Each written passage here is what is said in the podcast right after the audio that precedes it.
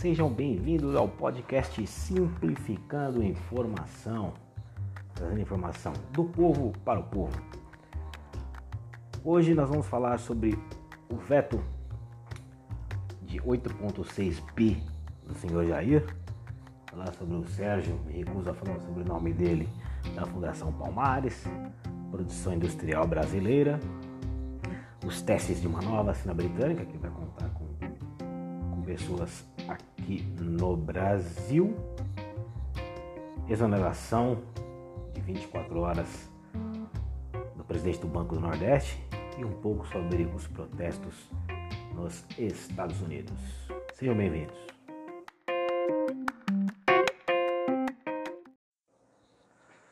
Vamos lá.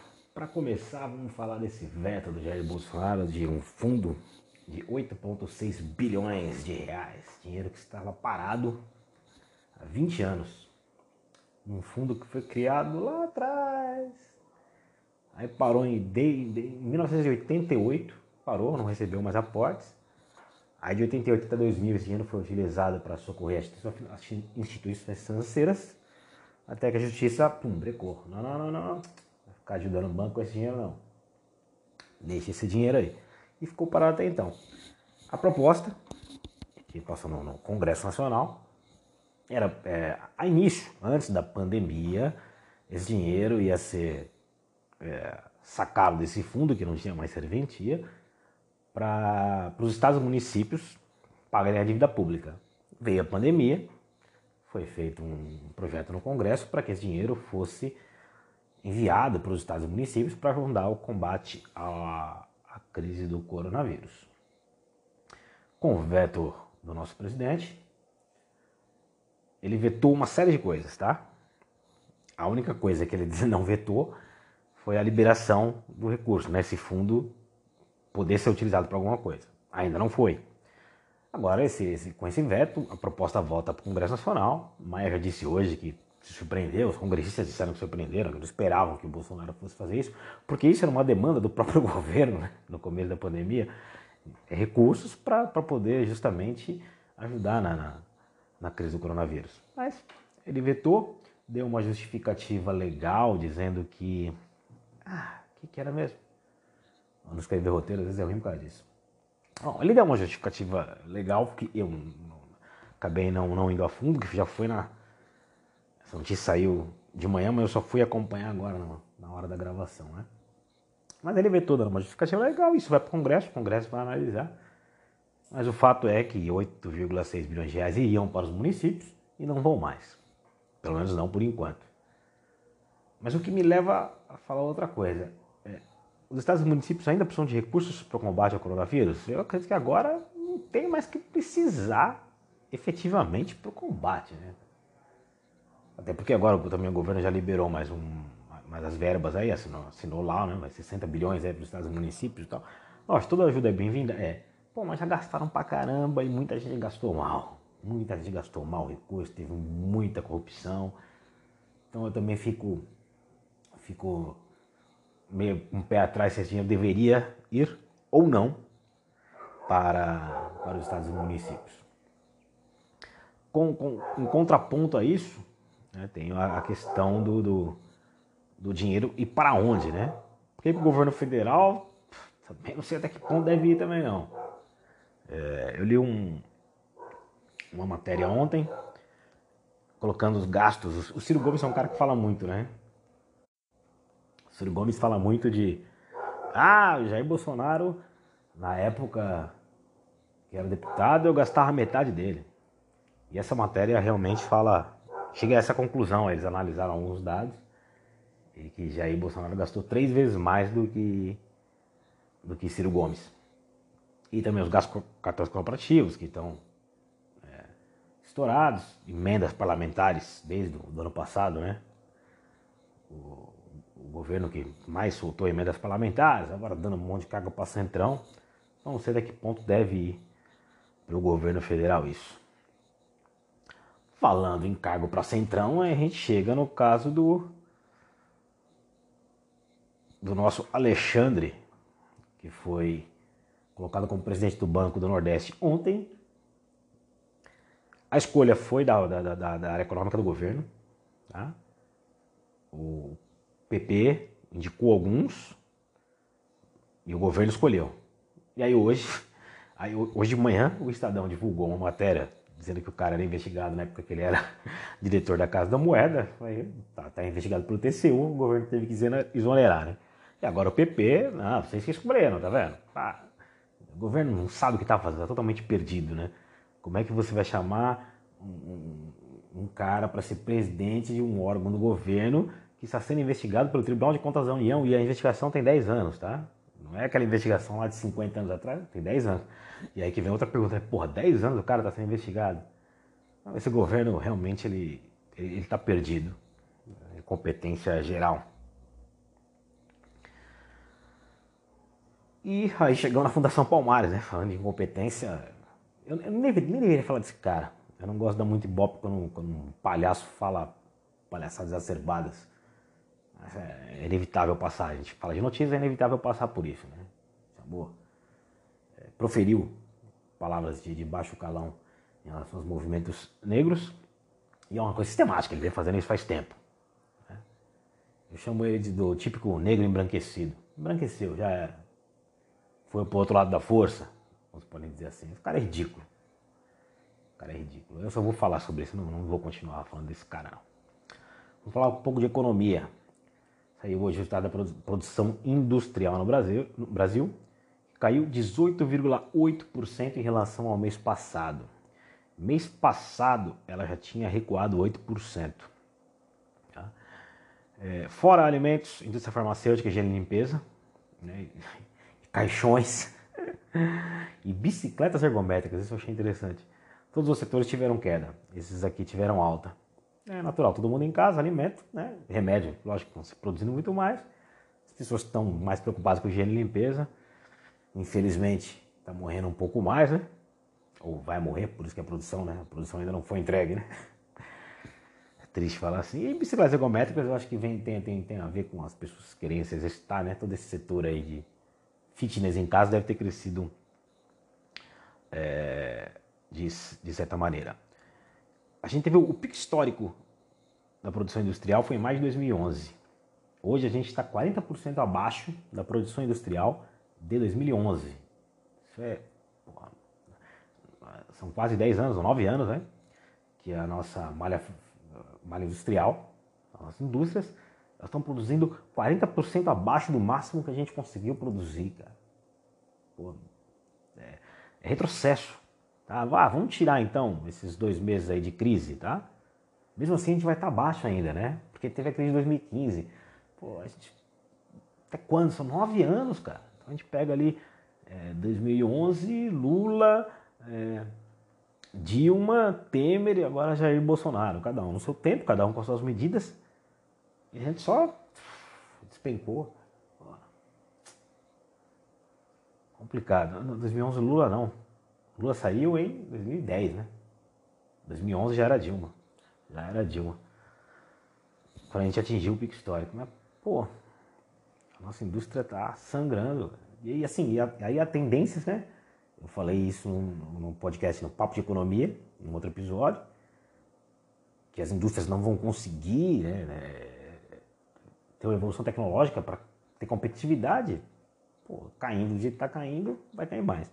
Porém, a indústria automotiva foi a que teve maior queda, 88,5%. Aí acabou puxando né, a metalurgia, borracha, plástico, máquinas e equipamentos, porque são os, os, produtos que as indústrias de veículos utilizam. Só que ela caiu com as, com as indústrias paradas, tá? Foram, foram dadas férias coletivas e tal. Então não foi que ah, parou e tomaram prejuízo como um todo, né? Então tem, tem uma justificativa em relação às férias. Então, mais para frente, quando deveriam dar férias, não vai ter férias. Então, é, ela consegue recuperar essa produção. A indústria automotiva é muito forte. Ela pode, pode não conseguir ter vendas, porque o comércio vai cair, mas a produção, se ela quiser, ela produz. Então, a grande queda de abril se deve muito à indústria de veículos, que tem um peso muito importante acabou levando outras, né, outros setores. Então, é, apesar do número ser alto, ele, ele efetivamente não retrata uma realidade que a gente deve ter, sei lá, em julho, se não aconteceu pior. Né? Aí vale ressaltar também indústria de couros, calçados, artigos de viagem, bebidas, vestuário e derivados de petróleo também que tiveram quedas expressivas aí. Vacina para Covid, isso é um tema importante. Eu só vou dar um release rápido. Está é, tá sendo, sendo feitos testes de uma vacina britânica né, e 2 mil brasileiros foram, vão participar. Né?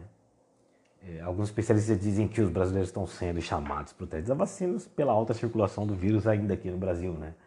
Diferente de todo o resto do mundo, aqui está tá, tá circulando bastante. Então, a propensão de ter várias pessoas com uma carga viral alta que vai ser interessante para você testar a vacina é muito boa. Então a gente virou uma cobaia perfeita. Atualmente existem 133 vacinas em testes no mundo, duas brasileiras. É um alento aí para que essa situação da pandemia aí né, acabe mais rapidamente. Faça um ressalto, ter a vacina até a produção, até vacinar todo mundo, demanda um bom tempo. Mas é uma luz, né? É uma luz. Por menor que seja ainda, é uma luz. Falando em coronavírus, ontem o Brasil registrou 31,4 mil óbitos. Chegamos a essa marca, né? E 560 mil casos. Alguns estudos identificam uma, uma subnotificação de, de, mortes aí em cinco vezes, a gente estaria, em óbitos, aliás, em casos. Então a gente estaria próximo de, de 4 milhões de, de pessoas infectadas no Brasil. Eu acredito, muita gente é assintomática, essa doença, essa doença não afeta todo mundo. Eu queria que até tivesse mais, né? porque se tivesse mais pessoas já contaminadas, já estariam curadas, a gente estaria mais próximo é, de uma imunidade de rebanho, que eu acho mais fácil ela ocorrer do que a vacina. Mas é uma opinião totalmente pessoal minha, tá? Nunca vi ninguém falando isso, nenhum estudo, nem nada. Eu acho que até vacinar todo mundo é mais fácil, todo mundo já está imunizado. Vai ocorrer antes. E chegamos nos protestos dos Estados Unidos. Não vou me estender muito isso, que eu ainda vou esperar algumas outras notícias que virão. Mas chegaram ao, ao, ao nono dia, né? Ontem, de acordo com a CNN, eram 200 cidades em todos os estados, 50 estados americanos. E hoje eu vi na Globo News 177 cidades que ontem tiveram protestos. Hoje eles continuaram. Eu, eu só vi em Londres, mas hoje eu não consegui acompanhar o cenário, o cenário internacional. Acredito que tenha tido em outros países também, mas em Londres teve um protesto bem legal, bastante gente. E os três policiais que também estavam junto com o David Chauvin também estão sendo acusados de, de, de homicídio. No caso do David é, é doloso e nos deles é culposo porque eles não, não fizeram nada, né? efetivamente não fizeram nada e poderiam ter feito. É, o julgamento é marcado para o dia 8 de junho, o primeiro julgamento. Estava marcado para essa semana, mudaram para o dia 8 de junho. Está com toda essa situação também. É melhor dar, eu até acho assim, melhor dar uma acalmada né, nos ânimos e fazer julgamento, porque é, na justiça americana tem uma coisa que eles chamam é, de imunidade. Como é que é a palavra? Esqueci o nome da palavra mas tem uma legislação lá que dá uma certa proteção para o caso do, do, do, policial na ação, como se fosse um excludente de ilicitude que o Bolsonaro queria colocar aqui no Brasil, sabe? Uma coisa parecida com isso. Então é difícil julgar um, um, policial e ele ser condenado. Tem muitos caminhos, a lei dá um, a lei dá um, dá um, dá um nó na, na, na cabeça do, do, do juiz, ele tem que cumprir uma série de requisitos, é burocrático, é ruim. É ruim condenar um policial lá nos Estados Unidos. Aí falando de condenação do policial, só fazer um adendo aqui. Na época de Rodney King, em 1992, que foi morto lá em Los Angeles, também teve protesto violento, mas só em Los Angeles. Depois do julgamento em que os policiais foram absolvidos, tem uma passagem que o, o advogado de defesa está com um bastão na mão, como se fosse um cacetete. E ele, ele diz né, que, que o policial faz o movimento para bater no, no Rodney King. O Rodney King está deitado no chão. Só que o policial não vai bater na cabeça do Rodney King. E aí o Rodney King se levanta. E a cabeça do Rodney King bate no, no cacetete do policial. Dizer, o nível da defesa que foi feita com um policial nos Estados Unidos em 1992 é algo descabido. E teve um, uma notícia na rádio que vinculou, dois dias depois do atentado à vida de Rodney King, que o, o repórter fala do suposto espancamento. Já tinha sido divulgadas imagens, é claro, vendo os quatro policiais batendo no cara. Voltando aos dias atuais, o secretário de Defesa dos Estados Unidos é contra o uso do exército é, nas manifestações, tá? Ele é contra, Trump quer, mas o cara é contra. Possivelmente não vai acontecer, eu acho que nem vai ter necessidade, a não ser que, que dê alguma reviravolta, porque ontem as manifestações já foram menos violentas. É, os repórteres, ah, junto com os manifestantes, andando ontem e e dava para ver, eles relataram, mas deu para ver em algumas situações que eventualmente um ou outro cara começava a querer bater numa grade e tal, e o próprio pessoal, pô, para com isso, vamos lá e tal. Né, às vezes passando uma esquina, uma galerinha assim ficava na esquina olhando para um lugar assim, os caras, pô, mano, vambora, vambora, continua andando. Né, então, as manifestações ontem já foram menos violentas, em Washington também, em Nova York. E teve uma coisa que eu achei muito linda em Portland.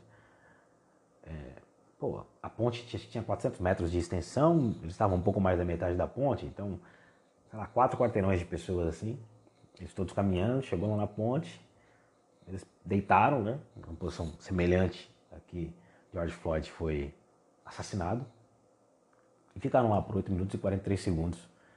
Achei que foi, foi bem legal, bem, bem simbólico esse protesto em Portland. E é isso aí, galera. Esse foi o podcast de hoje.